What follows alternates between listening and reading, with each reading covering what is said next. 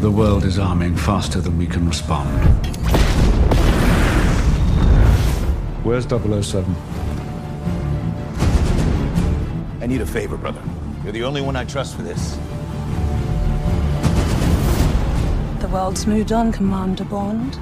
You were double O? Two years. So stay in your lane. You get in my way, I will put a bullet in your knee. I thought you two would get along. Ihr hört Katz, den kritischen Filmpodcast Folge 80 mit Lukas Bawenschik It's always been me, the author of all your pain. Hi. und Bond, James Bond. Ich bin Christian Eichler. Hi. Das war nicht abgesprochen. Ich wollte denselben Witz, ich wollte, ich wollte in der ersten Frage dir jetzt sagen, Lukas, all deine Fehlschläge im Leben, all die Trauerfälle, all die zerflossenen Beziehungen, das war alles ich, äh, der Autor all deines Schmerzes. Das ist überraschend, oder hätte man jetzt gar nicht äh, gedacht. Ich war auch davon überrascht, dass du das jetzt gesagt hast. Wäre das nicht ein Mega-Plot ist, wenn Leute gegenseitig immer der Autor des Schmerzes des anderen wären? Ich meine, so funktionieren viele Beziehungen, aber. Ich finde sowieso, dass manchmal diese Blockbuster-Twist-Logik so ist wie bei Naruto oder so, wo dann doch noch jemand am Ende irgendwie sich in ein Stück Holz verwandelt hat und dann noch mal hinter so einer Ecke äh, hervorspringt. Und mittlerweile läuft es auch so, ja, eigentlich wie so eine sehr lange Telenovela, bei dem man dann doch nicht tot ist oder die Tante war dann doch eigentlich die Mutter und so und ja, eigentlich, ähm, es hat was Beziehungshaftes, das stimmt. Bond hat ja auch so ein Aufrüsten, was die Twists angeht. Ich finde, gerade unter Craig, wenn man sich das so anguckt, hat man immer das Gefühl, man hat ein immer wissenderes, ein immer informierteres Publikum oder zumindest eins, das besser um die Mechanismen von der Bond-Reihe weiß und muss deshalb immer so einen Schritt weitergehen. Das mündet dann halt in sowas wie Spectre, das ja wirklich diesen Twist, den wir hier jetzt gerade nochmal durchkauen, also aus der Kiste zaubert, der einfach natürlich eins überhaupt keinen Sinn ergibt, das ist ja nicht weiter schlimm, aber der auch irgendwie nicht interessant ist, mit dem sie dann auch nichts machen, obwohl seine Implikationen so weitreichend sind.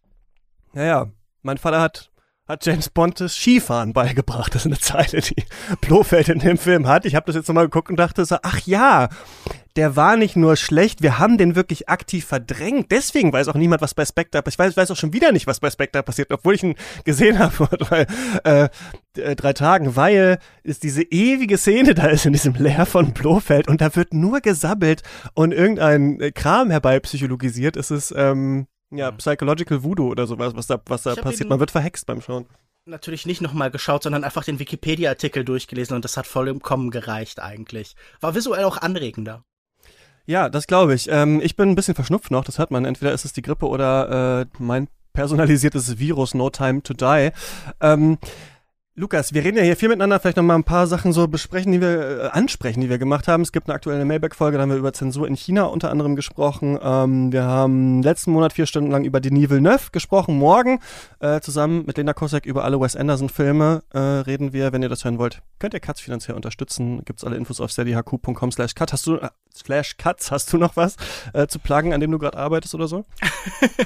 Ich wollte dir nur anbieten, Christian, wenn du mich leid bist, wir können uns gerne eine Weile so irgendwie, das muss nicht die ganze Zeit sein. Klang, das klang jetzt so verschnupft, klang das jetzt so leidend. Wir haben ja, wir reden ja so oft miteinander. Nein, ich wollte mal darauf hinweisen und fragen, was sonst noch so gibt. Na, man kann gerne ins jederzeit Eingemachte bei gehen hier. bei Longtake zum Beispiel reinhören, wo ich gerade mit äh, Jan-Erik Thomberg, dem Filmwissenschaftler, äh, relativ umfangreich über den amerikanischen Kritiker Armand White geredet habe. Ich glaube, das war ein sehr sinnvolles und sehr tiefgehendes Gespräch über ein Thema, das man sonst wahrscheinlich nirgendwo verhandelt sieht. Dann versuchen wir jetzt ein oberflächliches, oberflächliches Gespräch zu führen über ein Thema, über das wirklich jeder redet. Wir reden über No Time to Die. Es ist der fünfte Bond-Film mit Daniel Craig. Ähm, Casino Royale hatte ihn ja als Rookie und noch nicht äh, Double O-Agent etabliert. Ach, das kann ich noch mal sagen. Wir haben doch eine, eine Folge gemacht zu James Bond neulich erst Ja. mit Wolfgang M. Schmidt äh, zusammen. Da haben wir über verschiedene Bond-Filme geredet. Äh, Casino Royale war auch dabei. Und daran knüpft natürlich dieser Talk jetzt so ein bisschen an. Wolfgang ähm, leider äh, keine Zeit gehabt, aber er hat ein Video auch gemacht. Ne? Zu No Time to Die kann man sich seine Meinung da auch nochmal anschauen. Und so weiter. Wir, Casino Royale hat ja Craig so ein bisschen etabliert als äh, tougher, härter, aber irgendwie auch gebrechlicher als die Bonds zuvor. Er hat sich tragisch in Vespa Lind verliebt, die hat ihn verraten, musste sterben. In äh, Quantum of Solace hat er dann ihre Mörder gejagt, diese Organisation Quantum, die von der CIA unterstützt wurde. Es ging um Wasserknappheit hier auf äh, internationaler politischer Ebene. In Skyfall ist ein ehemaliger MI6-Agent aufgetaucht, der sich an M rächen wollte. Äh, Judy Dench und Daniel Craig sind ja so das Mutter-Tochter-Paar dieser Craig Bond-Reihe dann gewesen. Die ist in dem Film ja dann ähm, gestorben, beziehungsweise ihr Charakter beziehungsweise ihre Figur und äh, Ralph Fiennes hat übernommen und Aeon Productions hatte auf einmal wieder die Rechte an Spectre. So war das nämlich, ist mir wieder eingefallen. Also die hatte man ja ewig nicht. Und dann hat man sich gedacht, ach, dann nennen wir doch den nächsten Film direkt so und holen auch nochmal einen Bösewicht von früher aus der Grabbelkiste unglaublich schlecht gespielt von Christoph Waltz. Ähm, Blofeld äh, kommt zurück und wir finden heraus, er steckt hinter allem, ist eben sogar der äh, Halbbruder von Craig quasi, ne, hat ihn, das Vater hat ihm das Schienen beigebracht, Skifahren beigebracht und so weiter, hab's gerade schon äh, erfahren und spätestens an diesem ich Punkt bin denkt man sich, Skilehrer. genau, ich war, ich war es damals, im, erinnerst du dich noch im vom Après-Ski? Und spätestens an diesem Punkt, und auch wenn man Spectre noch mal schaut, dann denkt man sich, Leute, macht doch einfach ein Actionfilm und sabbelt mich nicht so mit diesem äh, Familiengelaber zu. Und es war aber auch die Zeit, in der jeder Film oder viele Blockbuster so eine Schweigen der Lämmer Typ sitzt hinter einer Glaswand und hat trotzdem die Oberhandszene äh, wieder gebraucht hat. Also bei Dark Knight gab's das, bei Star Trek Into Darkness, bei Avengers und so weiter. Man ich will nicht unter den Tisch fallen lassen, dass Skyfer und Spectre auch interessante Themen hatten. Also wer braucht noch Geheimagenten? Ist der Secret Service nicht schon unterwandert? Wozu dienen Geheimdienste überhaupt noch in der Zeit von äh, Totalüberwachung und Big Data? Aber man hat schon in so einer sehr seltsamen Bewegung Craig durch die ständige Thematisierung des Alters vielleicht nicht die Physis ganz geraubt, aber das Jugendlichere, was vielleicht an diesem Charakter zumindest körperlich mal angelegt war, und die Psyche eher aufgeblasen. Und das waren ja so die zwei neuen großen Eigenschaften, ne? Mehr Härte, ähm, mehr Weiche. Und jetzt halt die Frage, wie schließt man ab?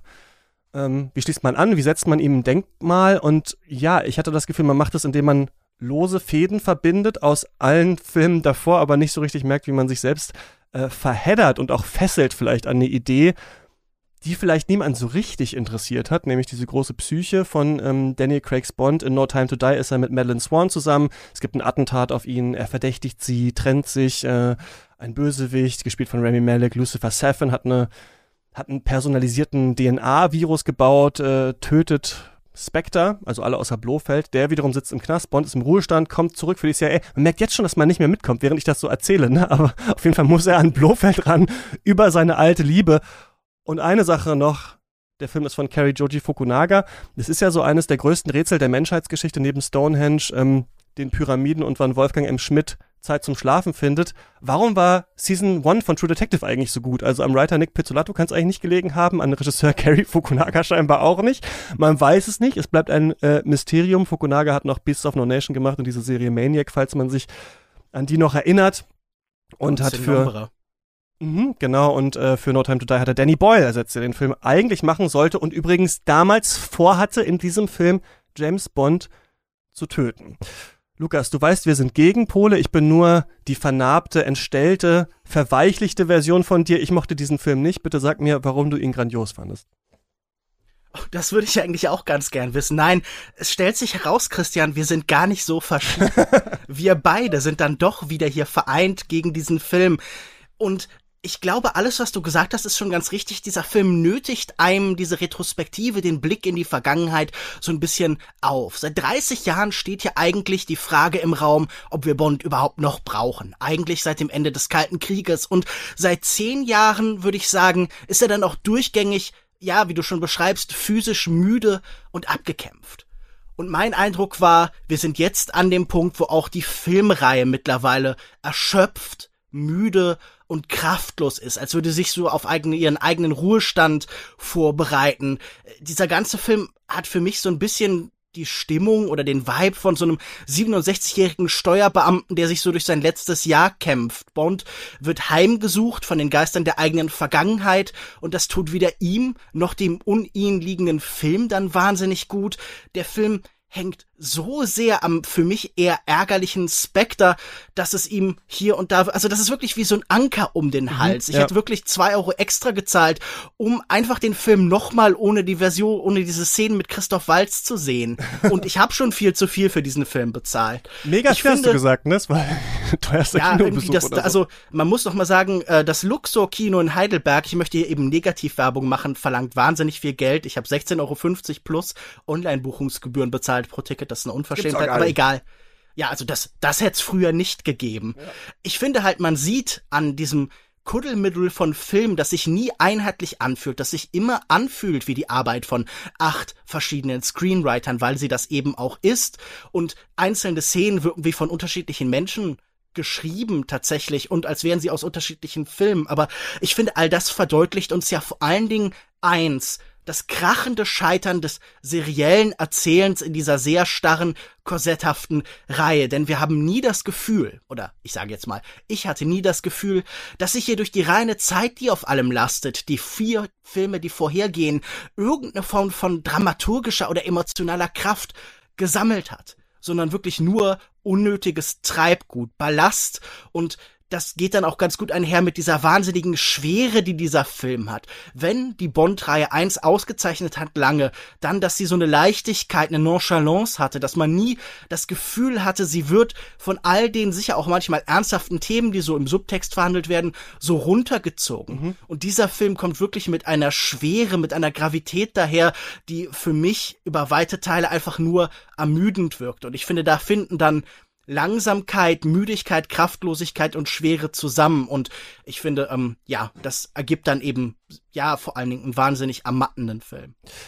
Ja, und da hat man ihn jetzt aber auch richtig, fand ich, mit diesem Film ins Grab reingebombt, oder? Diesen Daniel Craig Bond. Also, wo ich wirklich das Gefühl hatte, so, okay, man wollte ihm jetzt aber so unbedingt ein Denkmal setzen, so wie, ähm, ja, ich war dann an Avengers Endgame tatsächlich auch erinnert und wie da Charaktere mhm. raus äh, geschrieben werden, dass man so das Gefühl hat, ähm, es kann nur noch unter so viel Pathos begraben werden, diese ganze Geschichte. Vielleicht ist es, kommt dann die Gegenbewegung, also vielleicht ist es so, dass durch die Zerstörung dann, die Wiedergeburt dann kommen kann, wird vielleicht den leichteren Bond dann nochmal kriegen. Ich hätte auch Ideen äh, für, ein, für ein Reboot mir überlegt. Aber das war jetzt so, als würde wirklich nochmal auf deiner Beerdigung nochmal die Grundschullehrerin Gedicht vorlesen und jeder kommt nochmal irgendwie äh, zu Wort und wir sehen auch jeden nochmal und man versucht hier alles in diesen Film wirklich nochmal reinzupacken, was es irgendwann mal gab. Ich finde es fast konsequent. Also ich muss dann sagen, als es dann aufs große Finale äh, zugelaufen ist, habe ich eine Träne verdrückt und dachte dann so, okay, so so übertrieben hätte man vielleicht den ganzen Film dann machen können, aber das Problem, was ich halt habe, ist, dass ähm, ich weiß nicht, dass jede Dialogszene, alles, was in Innenräumen spielt, alles sowas von so einem Character-Moment hat. Und das ist etwas, wo ich dann wirklich frage, kann Hollywood das vielleicht nicht mehr so richtig schreiben? Also muss alles überladen werden von Emotionen, entweder von einer großen Tragik, einer Angefasstheit, einer äh, persönlichen Geschichte, die da noch mit oder muss es gleichzeitig so flapsig lustig sein die ganze Zeit? Sind das wirklich die beiden ähm, Gefühlsregungen, die wir uns noch abbringen können heutzutage? So ein hysterisches Lachen und gleichzeitig so ein komplettes verheult Dasitzen irgendwie. Ist das quasi, auch wenn man durch, durch Twitter durchscrollt oder sowas kann, ist das ja vielleicht auch äh, Emotionen, die man noch hat. Ist das so ein bisschen die Emotion des Zeitgeistes gerade? Findet man nicht mehr was dazwischen? Kann man keine Comedy mhm. mehr entwickeln aus wirklich Situationen? Ich meine, Phoebe Waller-Bridges ist hierher gekommen, um äh, ähm, Waller Bridge, ne, nicht Bridges, äh, ja. ähm, hergekommen, um das dann quasi umzuschreiben oder am Drehbuch noch so ein bisschen mit dran zu doktern. Und da ist mir so aufgefallen, ich finde, ein guter Witz ist, als in Casino Royale Bond das Pokerspiel gewonnen hat und dann diesem äh, Card-Dealer so eine riesige Platte zuschiebt und sagt for you. Und wir wissen halt aus dem Spiel, dass die irgendwie zwei Millionen Dollar wert ist oder sowas. Und der sagt einfach nur, um, thank you. Und ich finde, das ist so auf mehreren Ebenen witzig. Einmal ist es witzig, weil Bond halt so nonchalant ist und ihm das Geld natürlich scheißegal ist. Er ist ja nicht in it for the money. Es ist irgendwie auch witzig, weil dieser Poker, also weil man sich auch dann so fragt, ach krass, kriegt man manchmal so riesige Tipps, einfach wenn man halt in diesen reichen Runden ist. Das ist irgendwie lustig. Dann ist es witzig, wie der in seiner Rolle noch drin bleiben muss halt und sich nicht wirklich freuen kann über dieses absurde Geld. Und das sind so kleine Jokes, finde ich, die sich so aus diesem Setting ergeben. Die sind irgendwie spaßig und witzig. Da muss aber niemand nochmal einen großen Joke irgendwie erzählen oder sowas. Ja, da muss nicht hundertmal noch gesagt werden, dass sie jetzt die neue 007 ist. Und das ist etwas, finde ich, dieses, dieser Film ächzt unter diesem Drehbuch so wie Bond sich durch den Film ächzt halt und man denkt sich nur, okay, hoffentlich äh, bricht er irgendwann zusammen unter der Last und das passiert dann auch tatsächlich am Ende, ja. Ja, diese Gleichzeitigkeit von sehr ernstem und sehr albernen ist mir auch aufgefallen. Man merkt halt wirklich, dass das hier Einheitsbrei mit vielen mäßig begabten Köchen ist und man hat auch immer den Eindruck, äh, wie schon gesagt, es passt nicht so richtig zusammen. Es ist Puzzlestück, es ist bruchstückhaft und es wird vielleicht in irgendeiner Form zusammengehalten von na gut, Bond natürlich, aber von diesem Gefühl, dass er selber zerbrochen ist, dass er zersplittert ist und irgendwie keine Einheit, keine Ganzheit mehr findet. Aber mich erinnert das auch alles wieder sehr stark tatsächlich eben an das, was eben auch neu ist mit äh, Casino Royale, was sich durch diese ganze fünf Filme-Reihe zieht. Ja, wie schon gesagt, das serielle Erzählen. Und auch mhm. das lebte ja von gebrochenen Anti-Helden, wenn wir uns erinnern. Wir erinnern uns an die ganzen Walter Whites und bei äh, Mad Man, wie heißt der? Don Draper. Don Draper, Dankeschön. Das sind alles Reihen, die von der großen Ernsthaftigkeit auch getragen sind, die aber auch gleichzeitig hier und da so, ja, uns, uns Luft geben wollen. Und ich glaube, was halt neu jetzt da gefunden wird, ist eine e Ereignishaftigkeit des Todes, die ja immer in diese Serien eingeschrieben sind. Also man hat immer das Gefühl, wenn man da nicht dramaturgisch weitergeht, wenn man ein Staffelfinale braucht, dann lässt man irgendeine Figur sterben. Und auch dieser Film hier ist ja durchzogen von der Ereignishaftigkeit des Todes. Das ist das Letzte, um jetzt vielleicht an deine Ausführung so anzuknüpfen, was uns irgendwie noch was abgewinnt, so das Gefühl von Finalität, weil es auch im Kontrast zu unserem Gefühl steht, weil wir haben, glaube ich, heute so auch vielleicht um auf Bond zurückzuverweisen, seit dem Ende des Kalten Krieges ja oft das Gefühl, es geht nicht mehr so richtig weiter, alles wiederholt sich auf eine kuriose Weise. Man hat heute, glaube ich, oft so ein Gefühl von Stasis und das Einzige, was das so punktieren kann, ist dann oft ja, der Tod, dramatische Todesfälle oder auch Sammlungen von vielen Todesfällen. Und ich habe auch das Gefühl, diese Bond-Reihe hat das jetzt für sich entdeckt. Und ich glaube, das werden wir in Zukunft jetzt öfter sehen, dass es Punkte gibt, in denen derartiges dramatisch überhöht wird halt. Ja, hat das jetzt nochmal so einen kleinen Endpunkt oder ein Fragezeichen an diese Idee der Serialität im Hollywood-Kino ähm, gesetzt? Weil ich fand es schon, also ich fand's fast lachhaft konsequent, das dann so zu Ende zu führen, wirklich das alles nochmal aufzugreifen und dann taucht auch nochmal Felix Leiter hier auf und mhm. sehen diese ganzen Leute und soll uns als eine große Freundschaft verkauft werden, die da dann tatsächlich ähm, existiert ja. hat und dann wirklich so ein so Schlussstrich ziehen unter diese ähm, diese ganze Geschichte und ähm, gleichzeitig schaffen es aber die Schauspielenden nicht ganz das zu vermitteln. Ich glaube, was für mich ein Problem ist, wenn man jetzt ähm, ähm, Blofeld oder auch Safin vergleicht mit Silver, also von Javier Bardem gespielt in Skyfall. Ich habe nochmal Skyfall gesehen und da hatte ich auch das gleiche Gefühl. Ich dachte, oder nee, da hatte ich eigentlich eher ein positives Gefühl. Als ich nochmal Skyfall gesehen hatte, dachte ich so, ach, du fandst den doch irgendwie damals gar nicht so gut, aber der ist doch eigentlich total erstmal toll gedreht. Wir haben Roger Deakins an der, an der Kamera, da sind tolle Szenen in diesem Hochhaus da, die nur so eine Silhouettenkampfszene quasi ist, ohne äh, Schnitt für eine lange Zeit. Wir haben ganz viele verschiedene Arten von Settings. Wir haben sowohl so eine ähm, äh, Casino-Hotel-Ästhetik. Gleichzeitig haben wir dann am Anfang diese Verfolgungsjagd da, ähm, äh, da über die Dächer und sowas. Wir haben so ganz viele verschiedene Versatzstücke vielleicht, die wir auch aus anderen äh, Filmen kennen. Und dann geht man am Ende halt in dieses Haus, ne? Also nach Skyfall und dann gibt es ja etwas, was was Neues ist für Bond so ein bisschen so ein Kevin allein zu Hause mäßiges Setting, was gleichzeitig auch auf diese Charaktergeschichte äh, rekurrieren soll. Und da ist dann sein alter der Hausmeister oder was, den er dann da trifft. Und dann kippt so der Film. Dann denkt man sich so, warum jetzt eigentlich das?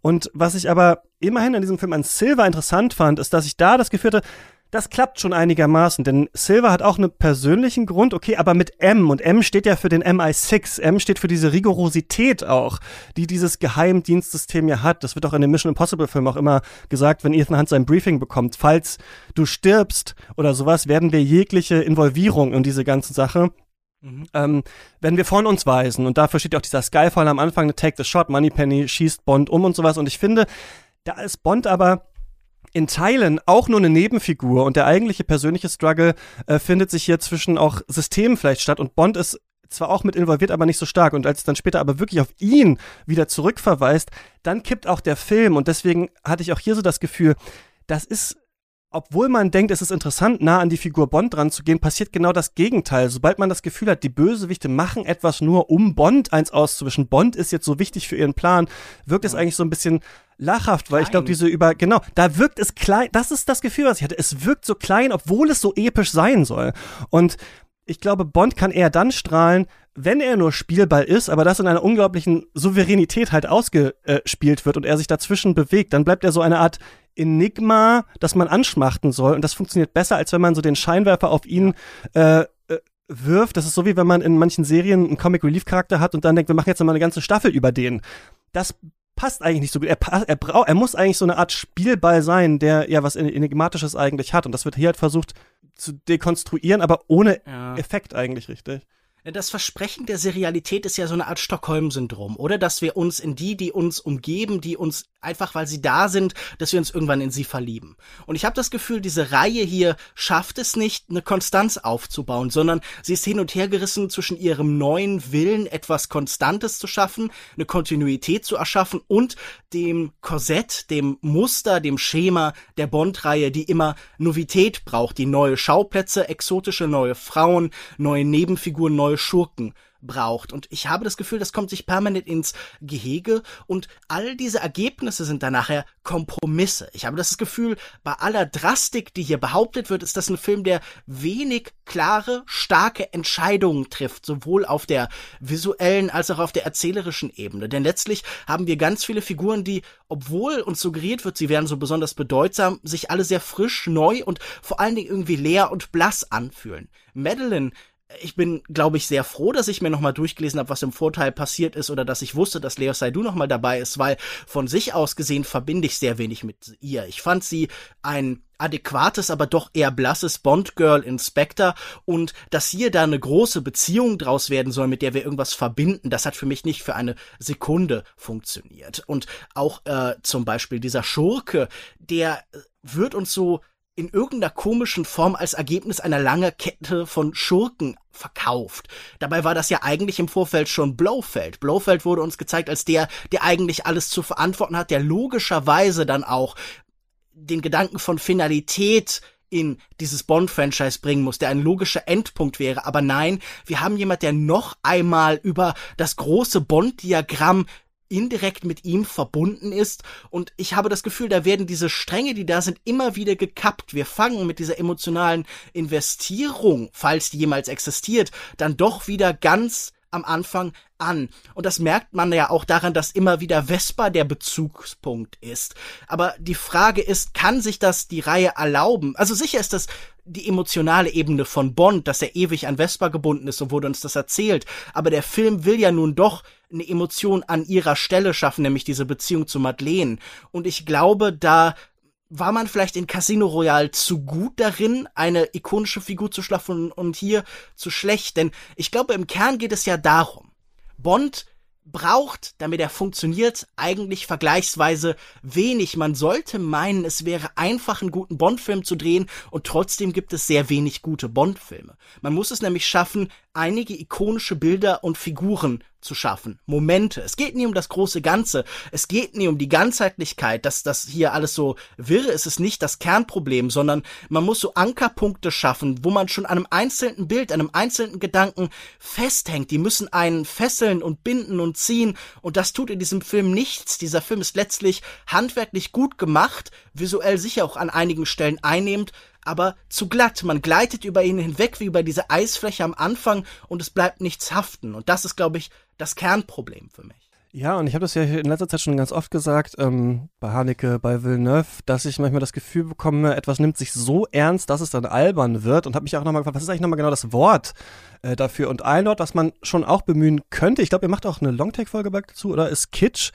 Und zumindest in der ähm, Wikipedia-Definition wird Kitsch beschrieben aus Sicht des Betrachters ein minderwertiger Gefühlsausdruck. In äh, Gegensatz gebracht zu einer künstlerischen Bemühung, um das Wahre oder das Schöne werten Kritiker einen zu einfachen Weg, Gefühle auszudrücken, als sentimental, trivial oder kitschig.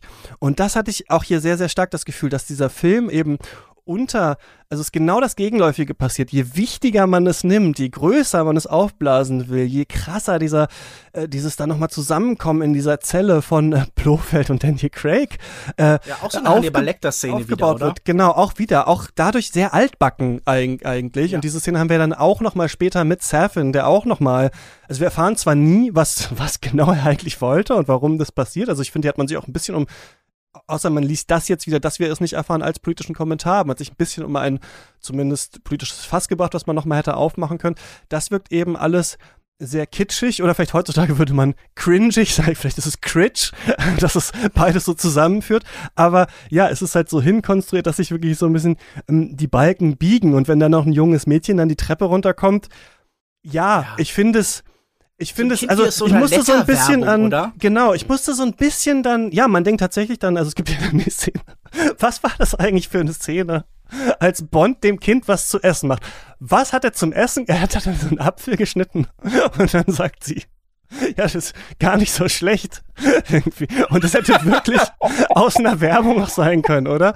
Und das ist halt sowas. Also ich muss sagen, in diesen Momenten dachte ich dann, und vor allem im, im großen Ende, da, dann war ich so ein bisschen an John Woo erinnert oder vielleicht auch an The Island von, ähm, nee, nicht The Island, wie heißt der? Ähm, Rock. The Rock von Michael Bay, ja. Und dann dachte ich so, okay, so einen Bond sehe ich vielleicht auch, so einen völlig übertriebenen, emotionalen, aber dann, und ich denke, das Thema, um das wir auch so ein bisschen herum äh, tänzeln, was ganz oft in Filmkritik angesprochen äh, wird, meistens aber nur implizit wird, ohne es zu sagen, ist Kohärenz. Irgendwie hat man das Gefühl, die Teile müssen schon zusammenpassen und miteinander äh, kommunizieren. Und dann denke ich, wenn ihr so einen super verkitschten, albernen Bond machen wollt, dann macht doch das, aber dann muss ich das halt auch in den Action-Szenen irgendwie vermitteln. Es kann dann nicht so nebeneinander stehen, weil dann hat man die ganze Zeit das Gefühl, ähm, dass man merkt, wie die äh, acht DrehbuchautorInnen äh, einem immer so die Schilder hochhalten, so wie Applaus in so einer Late-Night-Show immer so, "B- jetzt bitte weinen, jetzt bitte wieder ernst sein, jetzt ähm, bitte wieder äh, aufgeregt sein und das ist klar ein Kinoerlebnis, was man sich anschauen kann, aber es ist nichts, was einen tatsächlich beeindruckt, ja, weil man fühlt sich ein bisschen benutzt einfach. Ja.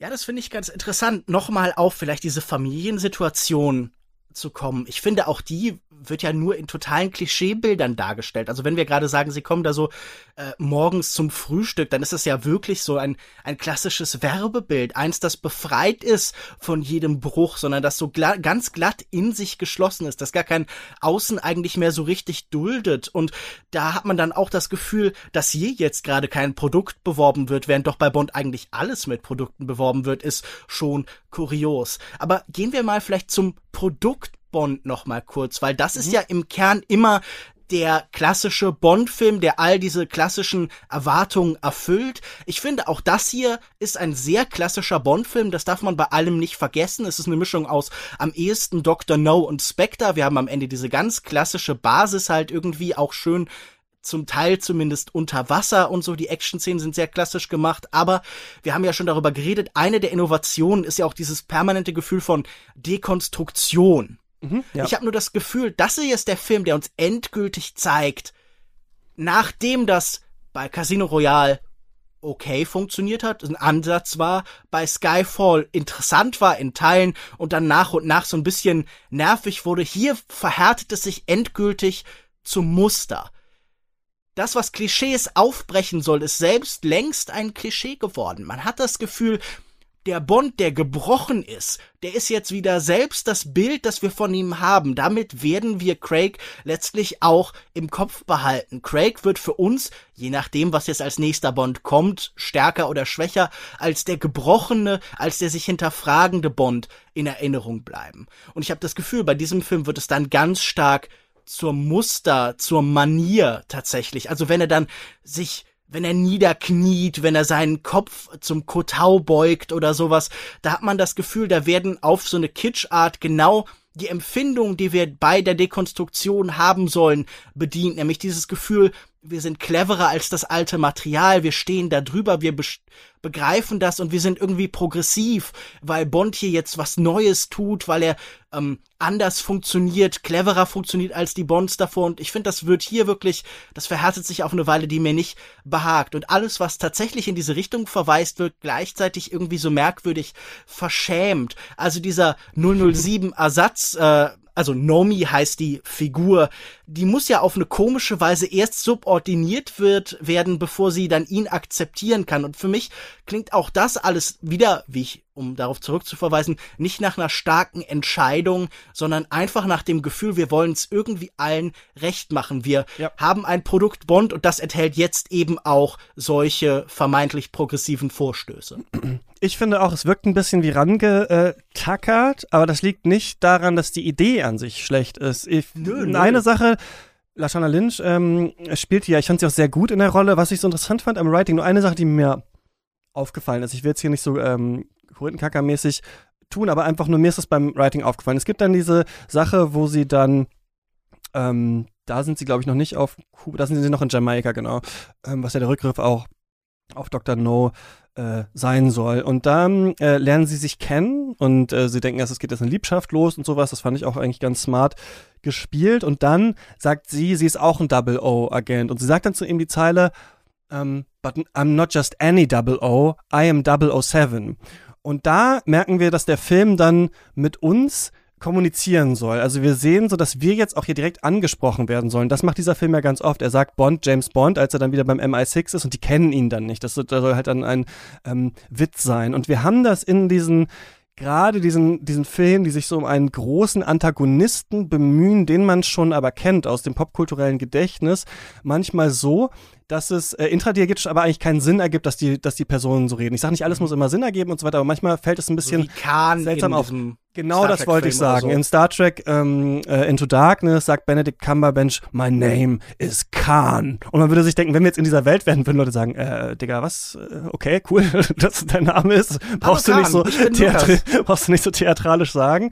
Und ähm, das ist genauso in Spectre. Also als er sagt, mein Name ist gar nicht Hans Obergruber oder wie der eigentlich heißt, sondern es ist ähm, Ernst Davo Blofeld. Und dann sagt er halt, okay, it has a nice ring to it. Das machen diese Filme ganz oft. Manchmal klappt's besser, manchmal schlechter. Zum Beispiel am Ende von Spectre sagt er, we haven't been properly introduced und dann sagt er, ah, dann name ist Moneypenny und er sagt so, hey, Miss Moneypenny, so, okay, manchmal funktioniert es besser und schlechter auf so einer Writing-Ebene. Ich dachte nur hier, Skyfall. Ähm, ja, am Ende von Skyfall, genau. Am Ende von Spectre haben wir den neuen M, genau. Am Ende von Spectre. Übrigens ist der, ähm, merkt man, bevor ich zu dieser Szene zurückkomme, irgendwie haben die Craig-Filme nie, also es fehlt ein so ein locker lässiger Craig Bond-Film, der eigentlich dazwischen stattfindet. Und ich habe eigentlich das Gefühl, das wäre eigentlich, wenn Danny Craig nicht so alt gewesen wäre, wäre das eigentlich ähm, For No Time to Die wahrscheinlich der, ähm, oder nee, vor, ähm, vor, vor Spectre eigentlich der Film gewesen, weil man das Gefühl hatte, so, ähm, wir haben jetzt so, das Team ist wieder da. Nee, sorry, genau. Also in Skyfall am Ende haben wir den neuen M, wir haben Moneypenny, wir haben Q. Das ist der Punkt. Also Sky und wir haben die Gun Barrel Sequence. Also am Ende von Skyfall läuft ja Daniel Craig nach links und schießt dann in Richtung der Kamera. Wir haben also quasi das Motiv wieder etabliert, das eigentlich am Anfang der Filme kommt, aber in den Filmen vorher ausgelassen wurde. Deswegen suggeriert das Ende von Skyfall eigentlich, dass danach jetzt so ein klassischer, also wirklich klassischer Bond-Film kommt. Bond auf einer Mission, es gibt einen Bösewicht und so weiter. Aber dann entscheidet man sich in Spectre, ich glaube, weil Skyfall so gut funktioniert hat, diese Hyperpersonalisierung, der Bösewicht hat etwas Persönliches auch zu tun mit M, dann eine Spitze äh, weiterzutreiben und zu sagen, er hat das auch tatsächlich mit Daniel Craig. Und das ist so ein bisschen seltsam. Dieser, dieser jugendliche Film, den wir vielleicht eventuell beim nächsten Bond noch mal kriegen, fehlt. Sie sagt nur dann zu ihm hier, uh, the name is 007. Wir merken, hier wird mit uns kommuniziert. Und eine bessere Art, die Szene zu schreiben, wäre eigentlich gewesen, wenn er am Ende sagt, nice to meet you, 00. Und sie sagt nur Seven. Und solche kleinen Sachen, fand ich, hat man hier immer gesehen, dass das Skript wirklich sehr doll mit dem Zuschauer, mit der Zuschauerin äh, äh kommuniziert. Und wir so viel gesehen haben. Und das ist, glaube ich, die große Frage, glaube ich, Lukas, die ich einfach auch dich gerne fragen würde. Wir haben jetzt über diese ganzen, nicht alle Bond-Filme, aber über ein paar gesprochen in diesem Special mit Wolfgang. Ich habe jetzt noch mal diese gesehen. Wir sehen jetzt diesen Film und wir sind ja bei äh, Bond, so wie wir auch, vielleicht sagen wir mal, im Genre der Superheldenfilme sind wir ja auch an so einem Punkt, wo es irgendwie alles auch schon mal gab. Also es gab schon mal den ironischen Superheldenfilm, es gab den gebrochenen Superheldenfilm, es gab den Superheldenfilm, wo wir einen Cast haben, der normalerweise in Hollywood-Filmen auf diesem äh, Scale vielleicht so nicht gecastet werden würde und so weiter. Wir haben, jeder Superheldenfilm kündigt sich immer an mit, das ist jetzt aber wirklich der, den ihr schauen müsst, denn der ist neu und ist aber eigentlich nur eine Variation auf diese verschiedenen Variationen, die wir schon gesehen haben. Und wir haben jetzt hier einen Film, wo wir drei entstellte Bösewichte haben. Wir haben Blofeld, dem Auge fehlt. Wir haben Safin, der verbrannt ist. Wir haben noch einen Handlanger, der auch ein falsches Auge hat. Also wir haben das Klischee des Bond des versehrten Bond-Bösewichts hier dreimal und wir wissen alle mittlerweile, glaube ich, nicht mehr, wie geht man jetzt eigentlich damit um? Also wie referenziert man es überhaupt noch? Man hat das Gefühl, es wird so reingenommen, aber man weiß eigentlich gar nicht mehr, was macht man damit? Und denkst du, das muss jetzt quasi also ist das jetzt überhaupt auch der Endpunkt für James Bond? Oder kann man damit eigentlich noch irgendwann was machen? Ist es nur noch so eine Art Zitatfest oder ist es, merken wir jetzt hier, dass wir gar nicht mehr wissen, ist es ein Zitat, ist es ein Joke, ist es ernst gemeint, dass wir alle so verwirrt sind, dass wir eigentlich gar nicht mehr wissen, wohin sollen wir eigentlich damit noch? Naja, ich meine, die Frage ist insofern hinfällig, dass es ja eh einen neuen Bond geben wird. Also irgendwer sitzt gerade in irgendeinem Studio und überlegt sich genau das, was du mich jetzt gerade gefragt hast. So, wie machen wir das noch einmal modern? Wie kommen wir in eine Phase? Und normalerweise sehen wir ja alles, was über lange Zeit läuft, hat dann eben Auf und Abs für und wieder. Ich glaube, was gerade naheliegend wäre, viele sitzen da und denken sich, vielleicht machen wir jetzt ja tatsächlich wieder so ein ganz klassischen, lässigen, irgendwie von der Last der Vergangenheit befreiten Bond und führen das dann erst später in der nächsten Welle der Ernsthaftigkeit wieder an. Ich habe das Gefühl, wir sind jetzt an einem Endpunkt des ernsten Blockbuster-Kinos auch so ein bisschen angekommen. Also dieses Triumvirat aus Tenet, aus Dune und aus James Bond, die für mich mhm. irgendwie auf eine Weise zusammengehören. Denis Villeneuve sollte ja eigentlich auch diesen Bond machen, hat dann stattdessen Dune gemacht und äh, Nolan hat ja auch die ganze mhm. Zeit mhm, überlegt, ja. einen Bond zu machen, aber hat dann seine eigene Variante davon gemacht. Und mein Eindruck war, das ist jetzt an einem Punkt angekommen, wo man auch damit gerade nichts Neues mehr so richtig machen kann, sondern wo einem nur vor Augen geführt wird, wie statisch und wie unbefriedigend auch das ist, weil es, wie ich an anderer Stelle gesagt habe, so ein bisschen das Schlechteste von verschiedenen Welten bietet, dass so diese Tragik, die Schwere, die manchmal albern wirkt aus dem Arthouse-Kino und dieses zerfaserte, ähm, megalomanische, ohne dadurch eine Größe zu entwickelnde des Blockbuster-Kinos. Und ich habe natürlich auch keine Antwort. Also du hast gerade schon irgendwie dir ein paar Studio-Notes überlegt für diesen Film und hast sie dann irgendwie netterweise ein bisschen zu spät leider veröffentlicht. Mhm. Aber ich habe natürlich jetzt auch nichts als Geheim- und Patentrezept. Ich glaube, mein erster Gedanke wäre, was diese Serie noch nie hatte, war eine starke Stimme auf dem Regiestuhl. Ja. War tatsächlich Bond als jemand, der von einer anderen Persönlichkeit geprägt wird. Bond, der nicht zerrieben wird zwischen Drehbuchautoren, die eigentlich kein Interesse haben, sondern jemanden, der eine klare visuelle Idee da reinbringt. Und ich habe das Gefühl, alle diese Leute, die wir hier haben, Leute wie Martin Campbell oder jetzt eben Fukunaga, das sind talentierte Handwerker, aber das sind Journeymen, das sind Leute, mit denen wir wenig verbinden. Wer könnte mir sagen, was die großen Themen von Martin Campbell sind oder von Fukunaga? Wahrscheinlich könnten sie es dir nicht einmal mehr selbst so wirklich sagen. Und ich glaube, das wäre etwas, das Bond nochmal eine neue Dimension geben könnte. Jemand, der mit seiner eigenen Stimme durch dieses Franchise spricht, aber ich glaube nicht, dass das toleriert würde. Ich glaube, Leute wie Denis Villeneuve oder Christopher Nolan wären wahrscheinlich die einzige Chance gewesen, dass sowas passiert und die wurde nun verstreichen gelassen und das äh, verstreichen gelassen und das finde ich ein bisschen schade. Nicht, dass ich diese Filme wahrscheinlich brillant gefunden hätte, mhm. aber ich glaube, sie wären deutlich ergebnisreicher und interessanter gewesen als dieser hier. Ja, was ich mich halt die ganze Zeit frage, wir haben ja auch mit Wolfgang drüber diskutiert, ähm, sollte es äh, eine Frau zum Beispiel mal machen, wie kann man es nochmal ähm, ändern? Und als ich das jetzt gesehen habe, wo ich das Gefühl hatte, man wollte so viel in diesem Film und äh, zum Beispiel, ich fand Anna de Amas zum Beispiel, um das zu sagen, irgendwie gut und witzig in dieser ja. Szene, so, ich fand, das war eine schöne, also das hat für mich auch ein bisschen in eine mögliche Art der Zukunft äh, äh, gewiesen, weil ich fand, da war so eine sexuelle Spannung zwischen denen. Und sie, wir haben auch gesehen, sie findet ihn einfach hot, sie will äh, zuschauen, wie er sich ähm, entkleidet. Und dann äh, sagt sie ja am Ende dann so, oh ja, yeah, maybe another time a little longer. Und das fand ich eigentlich ganz schön zum Beispiel, dass ich dachte so, ich hätte, also um das jetzt mal zu sagen, ich hätte erstmal gerne eine Regisseurin für den nächsten Bond. Jemanden wie mhm. Claire Denis oder so, die sich auf die Körper finanziert. Ich hätte gerne den Sie wurde ja auch für Marvel angefragt. Also. Ja, vielleicht macht sie bei Bond mit. Also ist natürlich dann die Frage, wie gut kann sie Action sehen und so weiter. Aber das muss, da hat man ja eh dann ein großes Team und so weiter und so fort. Meine Idee für ein Sequel wäre ähm, Volcano, sollte der neue Bond heißen. Und es wäre, würde auch nur auf einer Insel spielen mit einem, wir hatten ja schon mal eine Basis in einem Vulkan,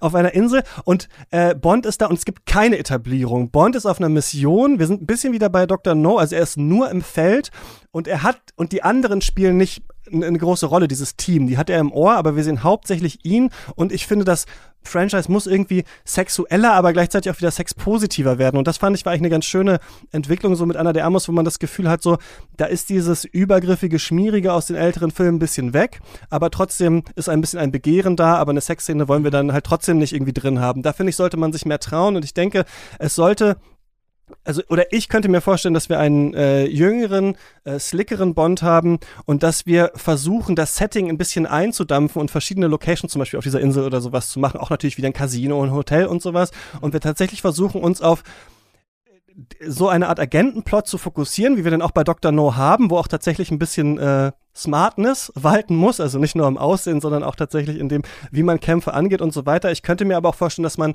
die ähm, Kampfszenen vielleicht ein bisschen mehr so richtigen John Wick oder sowas äh, macht und aber sich versucht da zu reduzieren und eher so in diesem äh, Zwischenspiel, also daran Spaß zu haben an diesem Aufbau, an diesem Begehren, auch an einem äh, charismatischen Bösewicht, ohne aber zu versuchen, alle Tropes wieder reinzunehmen in dieses äh, Franchise. Der Böse, oder warum nicht mal auch die Böse, ne? Warum kann es nicht auch eine vielleicht große Gegenspielerin geben, wo es auch so eine Art sexuelles Interesse vielleicht gibt, was aber nicht ausgespielt wird und sowas. Ich glaube, Bond muss ein bisschen lebhafter werden, ohne aber, dass man sagt, da finden gesellschaftliche Diskurse nicht statt. Ich glaube nur, dass man die besser in kleinen Momenten erzählt, die auch interpretierbar bleiben, als wenn man versucht, die noch durch eine extra Szene und eine extra Drehbuchseite und einen extra Charakter oder sowas da so ranzupropfen, dass wir am Ende halt einen Film haben wie diesen hier, der über zweieinhalb Stunden geht und wir uns dann irgendwann fragen, okay, Gott sei Dank ist es vorbei. Also deswegen auch mein Pitch für den nächsten Bond, 90 Minuten sollte der lang sein und wirklich sich aufs absolut Wesentliche fokussieren und nicht psychologisieren, sondern einfach nur die neue Person einfach etablieren und in ihrem Handeln einfach zeigen, warum sie Bond ist und darum rum müssen halt die interessanten Sachen passieren. Das fände ich irgendwie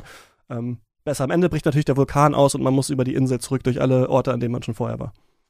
Man muss auf der Lava surfen, wie in äh, Die genau. Another Day oder so, aus dem schmelzenden Eispalast. Nein, äh, um nochmal an den Anfang äh, deiner Aussage zu gehen, ich glaube auch, dass diese Anna de Armas Szene eine der Highlights, eines der Highlights war definitiv.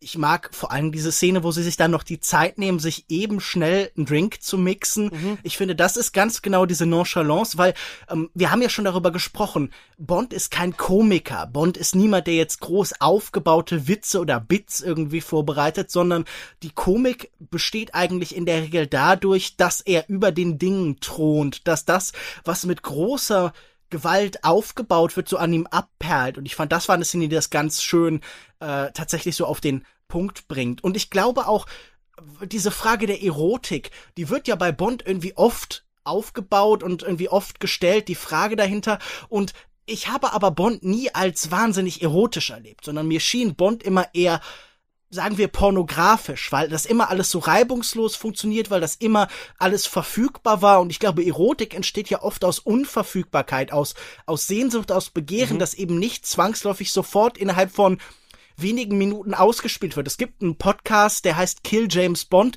und da stoppen sie immer mit, wie lange vergeht zwischen dem Moment, in dem James Bond eine Frau trifft und dann mit ihr schläft. Und das sind dann oft so Zeiten so zwei Minuten zwanzig oder sowas.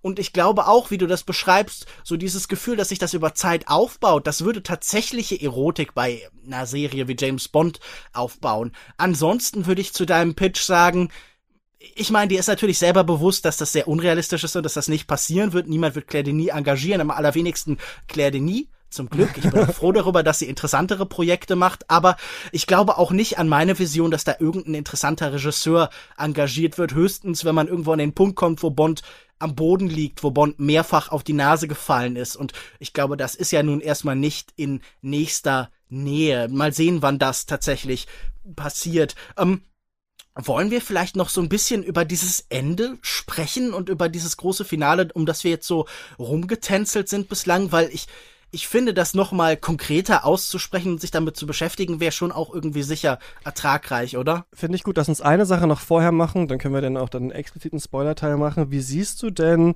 ähm, das äh, globalpolitisch, ähm, was mhm. hier vermittelt werden soll? Also wir haben in den Bond-Filmen ja am Anfang eigentlich eigentlich ein, also in den Craig Bonds, eigentlich einen klassischen Bond-Bösewicht, nur wir merken dann hinter Le Chiffre verbirgt sich noch jemand, er will eigentlich nur das Geld zurückbekommen, er hat eigentlich nur Angst ähm, zu sterben tatsächlich, was so ein bisschen ein neues Motiv ist, was wir haben, aber wir wissen bei Le Chiffre eigentlich geht es nur um Geld, ja, es geht ja nicht jetzt darum, die Menschheit auszurotten, ähm, mhm. äh, oder so weiter. Ach, jetzt habe ich hier, äh, ich wollte eigentlich noch den Gag bringen, dass ich der Bösewicht äh, wer bei dem die Ohren bluten, weil die Dialoge so schlecht waren. Gut, habe ich jetzt hier noch untergebracht.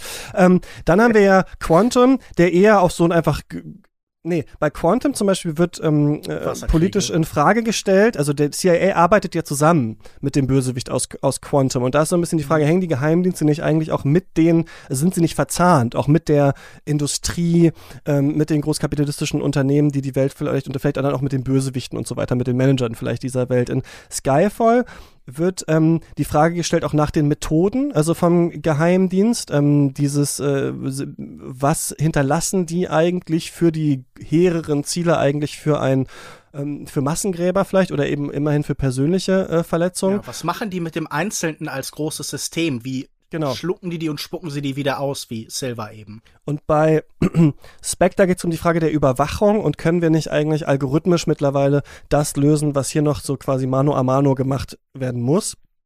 Und hier jetzt haben wir ja wieder ein bisschen witzig, wie ja auch Dune, ne, einer dieser beiden hellsichtigen äh, Filme, die eigentlich äh, zu Corona oder vor Corona hätten rauskommen sollen äh, und bei ähm, Dune beziehungsweise vor Afghanistan, also wo wir da irgendwie viele Connections dann auf einmal jetzt erkennen mit äh, neuem politischen Wissen. Und bei diesem Film ist es ja so, dass es um ein Virus geht. Und zwar geht es um ein Virus, was ganz schön in der eigentlich relativ langweiligen Titelsequenz mit dem Billie Eilish-Song gemacht wird, gibt's ja diese, dieses Bild, wo die Waffen äh, aufeinander schießen, die Pistolen, daran formt sich so ein DNA-Strang. Und die Frage ist jetzt, kann, wenn wir ein personalisiertes Virus haben, wie würde dann internationale Kriegsführung oder wie würde auch die Arbeit der Geheimdienste aussehen? Und MI6 ist hier verstrickt darin. Es geht darum nicht so sehr in diesem Film, immer nur so am Rande, aber es wird eben gesagt, dass M davon wusste, wie dieses Virus tatsächlich erschaffen wird. Wir müssen natürlich an Corona denken, vor allem müssen wir an Corona denken, als dann gesagt, also als wir dann lernen, und darauf läuft es ja dann auch später äh, hinaus, dass wenn du diesen Virus auf der Haut hast, also ich hätte jetzt ein Virus auf der Haut, um eine bestimmte Art von Familie zum Beispiel äh, zu, zu, zu töten, dann kann ich das nicht runterwaschen. Sobald ich mit denen in Kontakt komme, äh, werden die alle sterben. Und dann wird ja gesagt, send the families send the families from the funeral to quarantine oder quarantine. Und das ist ja etwas, äh, eine, etwas, das wir kennen aus dem aktuellen Corona-Leben. Jemand stirbt an Covid-19, die Familie muss äh, in, in Quarantäne und so weiter. Also da so eine Art Hellsichtigkeit. Wie hast du das wahrgenommen, diese Virusgeschichte, die hier aufgemacht wird und diese Verstrickung vom MI6, fandest du es irgendwie intelligent? Weil ich hatte das Gefühl, man macht eigentlich nicht genug draus, man braucht es halt für den Effekt ganz am Ende.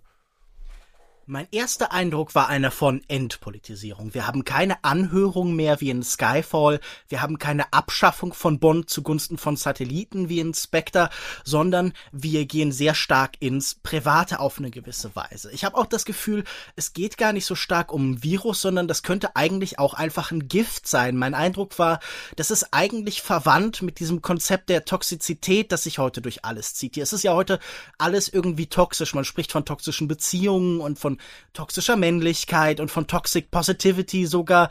Und auch hier hatte ich dann das Eindruck, es geht um dieses Gefühl, das bei uns allgemein, glaube ich, zu herrschen scheint, dass man immer das Gefühl hat, man kann die Gefahr, die von anderen ausgeht, nicht mehr sehen. Alles ist irgendwie so im Inneren verschwunden, alles ist unsichtbar geworden. Man guckt sich heute oft die Welt an und denkt, ja, aber eigentlich ist doch alles gut. Eigentlich haben wir es doch irgendwie geschafft und trotzdem, also eigentlich sind die Mechanismen da, alles gut zu machen und trotzdem ist das Leben des Einzelnen und die weltweiten globalen Probleme nicht besser geworden. Es muss irgendeine unsichtbare Kraft geben. Ich glaube, das Toxische und die Verschwörungstheorie hängen ja auch irgendwie immer so ein bisschen zusammen, weil das Toxin ja auch irgendwie oft was ist, was so unsichtbar weitergegeben wird oder was so vielleicht im Labor entwickelt wird und so. Und das schien mir so der neue Gedanke zu sein. Man könnte jetzt natürlich hingehen und interpretieren, okay, so diese Geheimdienste sind so ein, ein Toxin für unsere Demokratie, so gehen lautlos durch die Nervenbahn. Wir sehen keine Ahnung, CIA und äh, FBI und BND und so weiter eigentlich nicht wirklich wirken, weder im Positiven noch im Negativen, sondern sie sind immer unter uns und vielleicht merken wir gar nicht, wie sie auf uns von innen umbringen. Aber mein Gefühl ist immer, diese ganze Reihe hat all diese Kritiken immer sehr unaufrichtig vorgetragen, weil sie eben doch zum Wesenskern gehören, weil sie eben doch Werbung und Propaganda irgendwie sind. Und so hat äh, MI6, so haben auch natürlich CIA und Co. alle Probleme, die sie aufbauen, auch immer selbst erledigt. Es braucht dann nur eben den Heron, der immer aus den eigenen Reihen tritt. Und hier, finde ich, hat man das nachher fast religiös. Man hat das Gefühl, äh, die Sünde, die MI6 auf sich geladen hat, die wird dann in einer Einzelperson eben so märtyrerhaft aus der Welt geschafft. Also man könnte, und ich glaube, jetzt sind wir dann vielleicht endgültig im Spoiler-Teil, Ja, man könnte dann, sowas äh, sagen genau, wie, ganz kurz, dann genau, äh, hier ist der Cut. Wenn ihr das noch äh, schauen wollt, macht das jetzt. Ähm, ihr findet in den Shownotes die Marke zum Fazit.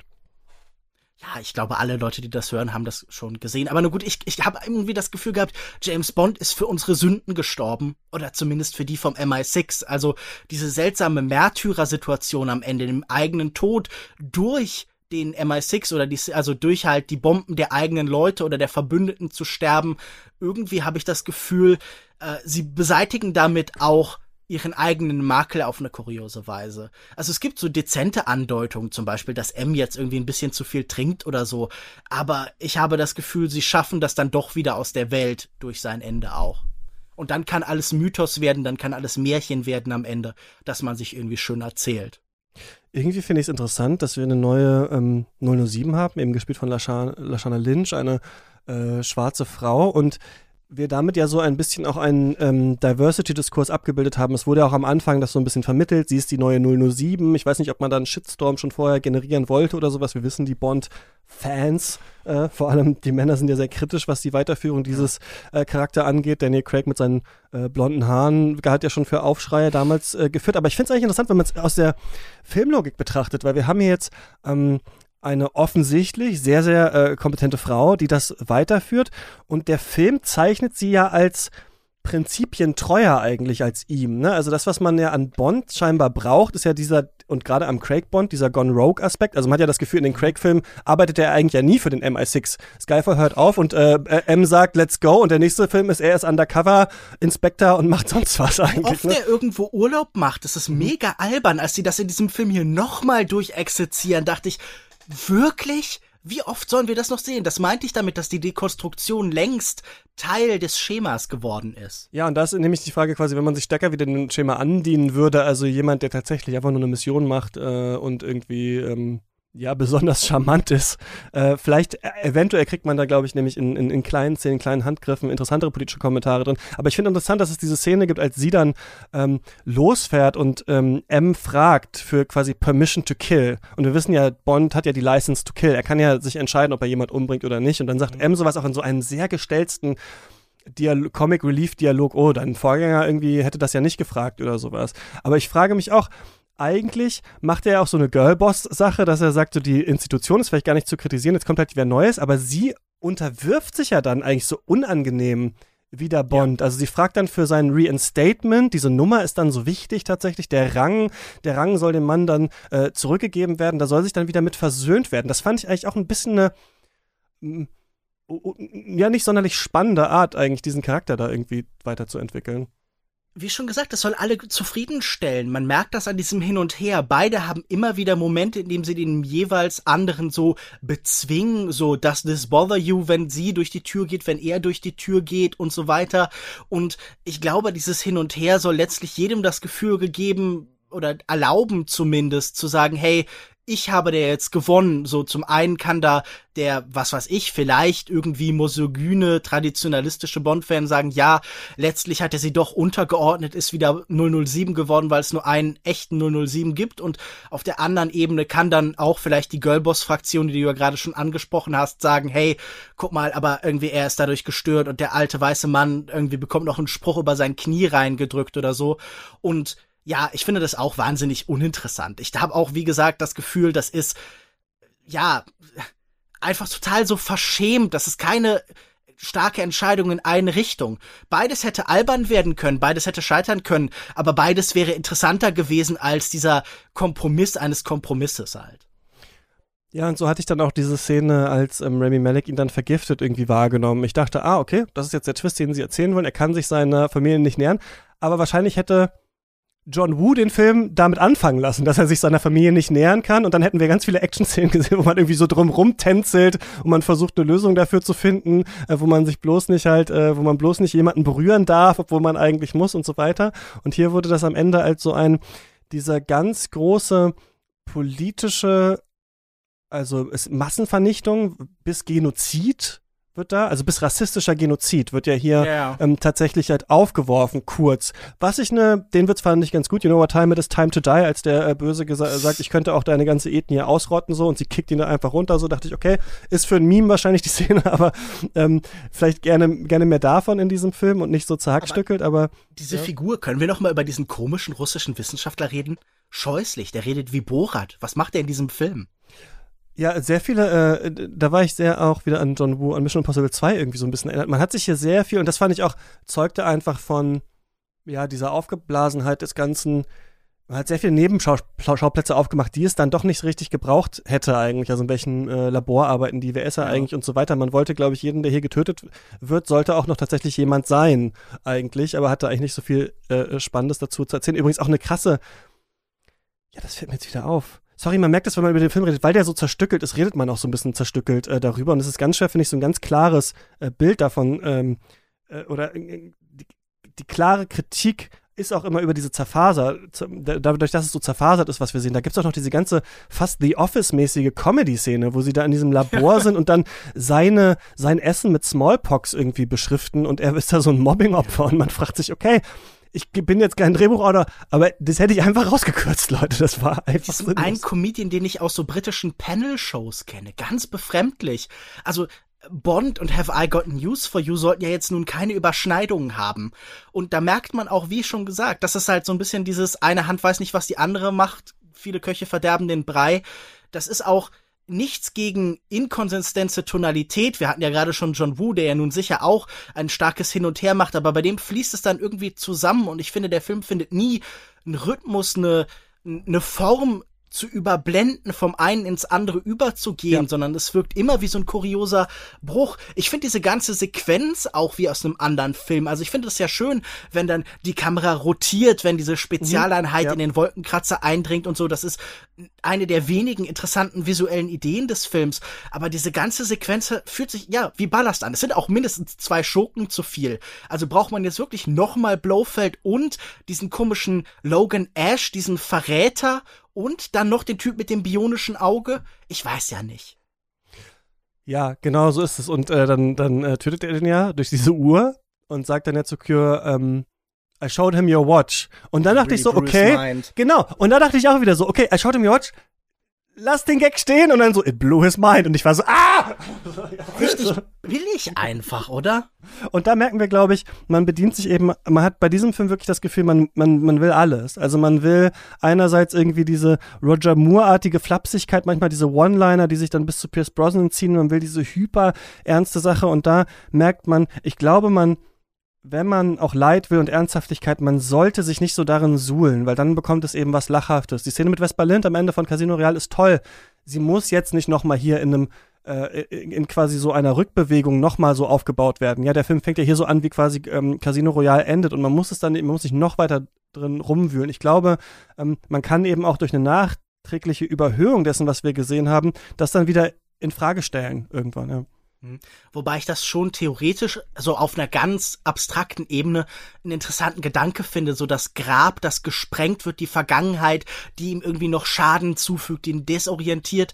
Es gibt ja einige Momente, wo diese Verbindung von Action und der größeren, auch emotionalen Erzählung funktioniert. Zum Beispiel, wenn er im Auto ist und diese Schüsse dieses äh, bionischen Augenschurkens ja. so immer weiter auf dieses Auto eintrommeln und die vermeintlich unzerbrechbare Panzerung dann doch irgendwie zu brechen droht und wir das Gefühl haben, das ist auch irgendwie diese Blockade zwischen ihm und Madeleine und äh, das, was sie eben trennt, aber es würde auch den Tod bedeuten, das aufzubrechen. Da sind Ideen drin, aber sie sind halt eben begraben in diesem riesigen Durcheinander, in diesem Tohuwabohu von tausend Ideen. Und deshalb glaube ich, dieser Bond-Reihe würde total ein starker Einzelkünstler, der so ein bisschen zumindest ansatzweise seine eigene Linie durchdrücken kann, profitieren. Dann gibt's von mir keine Ahnung. Gibt's gerne Nolan, gibt's, wen haben wir denn überhaupt noch auf dieser Ebene, der irgendwie tatsächlich die Fähigkeit und die Stimme hätte, einen Bond zu erzählen, der irgendwie eine eigene Identität entwickelt. Taika also es ja, ja, es muss auch nicht Ron Howard oder Ridley Scott sein oder so, aber wer kann das denn noch? Ich fände ganz interessant, wenn Leute da Vorschläge hätten. Also ich dachte jetzt gerade an Wes Anderson, der sicher seine eigene Stimme da bringen würde, aber der wird den Job nie bekommen. Und das ist wahrscheinlich auch, das würde nun die Fans auf eine Weise verärgern, die ich sehr lustig fände, aber die wahrscheinlich auch nicht weiterhilft. Ja, die Frage am Ende ist ja immer, ob man den Film gesehen haben muss. Ich äh, würde sagen, ja. Man sollte sich den anschauen, weil das schon etwas ist, was wir so noch nicht in einem Bond-Film gesehen haben und was als Anschauungsmaterial auf jeden Fall tief blicken lässt. Ähm, für eben ein Hollywood-System, das versucht durch Addition einfach Größe zu erzeugen, durch Referenzierung eine Tiefgründigkeit, durch Dekonstruktion was Neues zu zeigen, was aber dann am Ende nichts Neues ist. Wir haben hier eine Art Stückwerk, eine Art Nebeneinander, das tatsächlich so ist, vielleicht wie sich im Internet zu bewegen, aber ich möchte das in Filmen nicht sehen. Und es gibt andere Leute, die können das gut haben und ich glaube, die mögen einfach auch, wenn die Blockbuster äh, so sind. Ich gehöre nicht dazu. Ich möchte eine Idee und dann in den Nuancen was Interessantes erzählt bekommen und deswegen wirke ich jetzt wie ein ähm, Konservativist, aber ich habe doch das Gefühl, reduziert euch doch lieber nochmal auf das Eigentliche, um, um, um das es mal ging und versucht nur das in seinen Details anders zu machen und nicht ähm, alles, was ihr aus den letzten Jahren im Blockbuster-Kino gesehen habt, hier noch mit reinzubringen. Denn ein paar Sachen, um das nochmal zu sagen, fand ich auch gut. Ich dachte mir, diese Szene in diesem auf dieser Insel, wo die Leuchtstäbe im Wasser sind, da dachte ich, wenn Roger Deakins dabei gewesen wäre, hätten sie darin eine Action-Szene gemacht. Ich glaube, das hätte er sich, das hätte er versucht, versucht durchzudrücken oder sowas, weil das war eigentlich ähm, toll. Ich fand das in Norwegen im Wald nicht schlecht, wo er da diese Fallen spannt und sowas. Das fand ich war auch so eine Art von ja, Bauernschleue, die James Bond ja auch immer mitbringt, die mir eigentlich ganz gut gefallen hat. Es gab so ein paar Sachen, aber für mich ist es einfach einfach zu sagen, dieser Film hält sehr oft inne und versucht uns dann Wichtigkeit zu suggerieren und das ist was, ähm, das haben wir schon so viel auf äh, Instagram, in den Stories und ähm, alle machen das die ganze Zeit und es geht immer um diese Gespräche, um, um das Getragen und so weiter. Und wenn man das macht, dann muss man da mehr zutage fördern als der typische Film-Twist. Ähm, also ob ich bin dein Vater ein guter Twist ist bei Empire Strikes Back, ist sicherlich eine große Diskussion. Aber es war nicht so, dass ich äh, Darth Vader und Luke Skywalker da 45 Minuten in den Raum gesetzt haben und das ausdiskutiert haben. Und ich glaube, äh, dass man hier halt diesen Weg gegangen ist und das brauchen wir nicht mehr für Bond und deswegen finde ich es konsequent, ihn da so begraben zu haben. Aber ähm, diese Art des Films muss nicht wieder auferstehen, finde ich, im nächsten. Muss man den gesehen haben, Lukas. Das Interessante an Bond ist ja auf kuriose Weise, dass er immer so ein bisschen hinten dran ist, dass er eben nicht Avantgarde, sondern sagen wir mal derrière ist, dass er immer so ein bisschen das aufkocht, was vor fünf Jahren oder vor drei Jahren cool war. Wir haben das jetzt auch gerade bei äh, Craig nochmal beschrieben. Also da kommen dann der Dark Knight Twist und dergleichen halt vier Jahre später nochmal auf und ich glaube, dieser Film ist auch auf interessante Weise hinten dran. Er geht noch nicht ins Cinematic Universe. Das gibt es so ein bisschen. Das ist der Versuch, der so entsteht ab sowas wie vielleicht Spectre oder Skyfall. Äh, Spectre ist ja am ehesten so der Gedanke, hey, guck mal, alles ist verbunden. Und der nächste Schritt wäre ja eigentlich das, was wir jetzt in den letzten Jahren so als Multiversum haben, was wir bei Spider-Man sehen oder bei sowas wie Space Jam oder sowas. Und ich habe ehrlich gesagt keine Lust, diesen vollkommen digitalisierten, diesen noch bruchstückhafteren, diesen sich in ein größeres Ökosystem von Franchise-Logik einfügende aus Ready Player One oder Space Jam äh, A New Legacy oder wie auch immer der heißt, einfügen zu sehen. Deshalb denke ich mir, James Bond ist tot und ehrlich gesagt hätte ich überhaupt kein Problem damit, wenn das jetzt endet. Da ist nichts drin heute, das uns wahnsinnig viel sagt. Wir finden auch andere Sachen, die wir als Indikator haben können. James Bond wird natürlich weitergehen, aber wofür denn? also, wenn es einen Punkt gibt, an dem man James Bond einfach sterben lassen könnte, dann wäre es doch jetzt dieser. Da kann man einen Stempel draufsetzen, einen Punkt machen und fertig. Man muss diesen Film nicht gesehen haben und ehrlich gesagt muss man James Bond Filme allgemein nicht gesehen haben. Ich weiß, das ist für manche Fans jetzt ein Stich ins Herz, aber wir sehen an dieser Version ja, dass auch die Versuche, den frisch zu machen, letztlich nur neue Formeln führen. Äh, das ist vielleicht so ein bisschen wie bei Matrix 2, dass jeder Auserwählte dann doch eigentlich nur ein Produkt des Systems ist, ein System, das irgendwie eine Programmierung hat und die Programmierung Bond da würde ich sagen, das kann man jetzt gern alles abschalten. Äh, man sollte vielleicht statt James Bond No Time to Die lieber The Time to Live and The Time to Die von Ho Xiao Shen schauen, der ist besser. Diese komische drei Pfefferkörner-Szene da in diesem, bei, bei Q beim Abendessen übrigens ganz, Was zur ganz Hölle? furchtbar. Also da denke ich mir, ihr könnt die Geheimdienste schon ein bisschen ernst nehmen. Also das war ja wirklich wie so ein Internatsfilm, wo man nochmal dann zu Karl aufs Zimmer geht und sagt, hier kannst du nochmal, hier kannst du nochmal nicht hier irgendwie reinhacken, wir haben hier einen USB-Stick dabei. Sitcom-Szene. Ja, total. So nicht. Bitte Die entweder, Bond-Sitcom vielleicht. wenn es nach Lukas geht, gar nicht mehr. Wenn es nach mir geht, eine andere Version. Würde ich gern noch mal sehen, bevor ich dann auch äh, meine Ich Unterschrift darunter setze, an. den, dieses Franchise ähm, zu begraben. Lukas, vielen Dank, dass du mit mir über äh, No Time to Die gesprochen hast. Ja, gerne. Vielen Dank. Beim nächsten sprechen wir dann wieder drüber. Und ich sag, ja, ist to doch toll geworden. und ich sag, ach, naja, fand ich jetzt nicht so. Äh, wenn ihr dieses Gespräch noch zwei Stunden weiterhören wollt, auch noch mit Wolfgang M. Schmidt, könnt ihr, wie gesagt, unser Bond-Special hören. Das ist nicht hinter irgendeiner Paywall, für die ihr uns unterstützen müsst. Das ist einfach im normalen Feed ein paar Folgen äh, vorher. Wir, Lukas, hören uns nächste Woche wieder. Wir sprechen mit Patrick Holzapfel zusammen über Abbas äh, Kiarostami und zwar über die Filme Wo ist das Haus meines Freundes, Der Geschmack der Kirsche und Ten. Und ähm, genau, falls ihr das hören wollt, Podcast abonnieren und so weiter und so fort. Bis zum nächsten Mal. Viel Spaß beim Kino und beim Stream. Tschüss.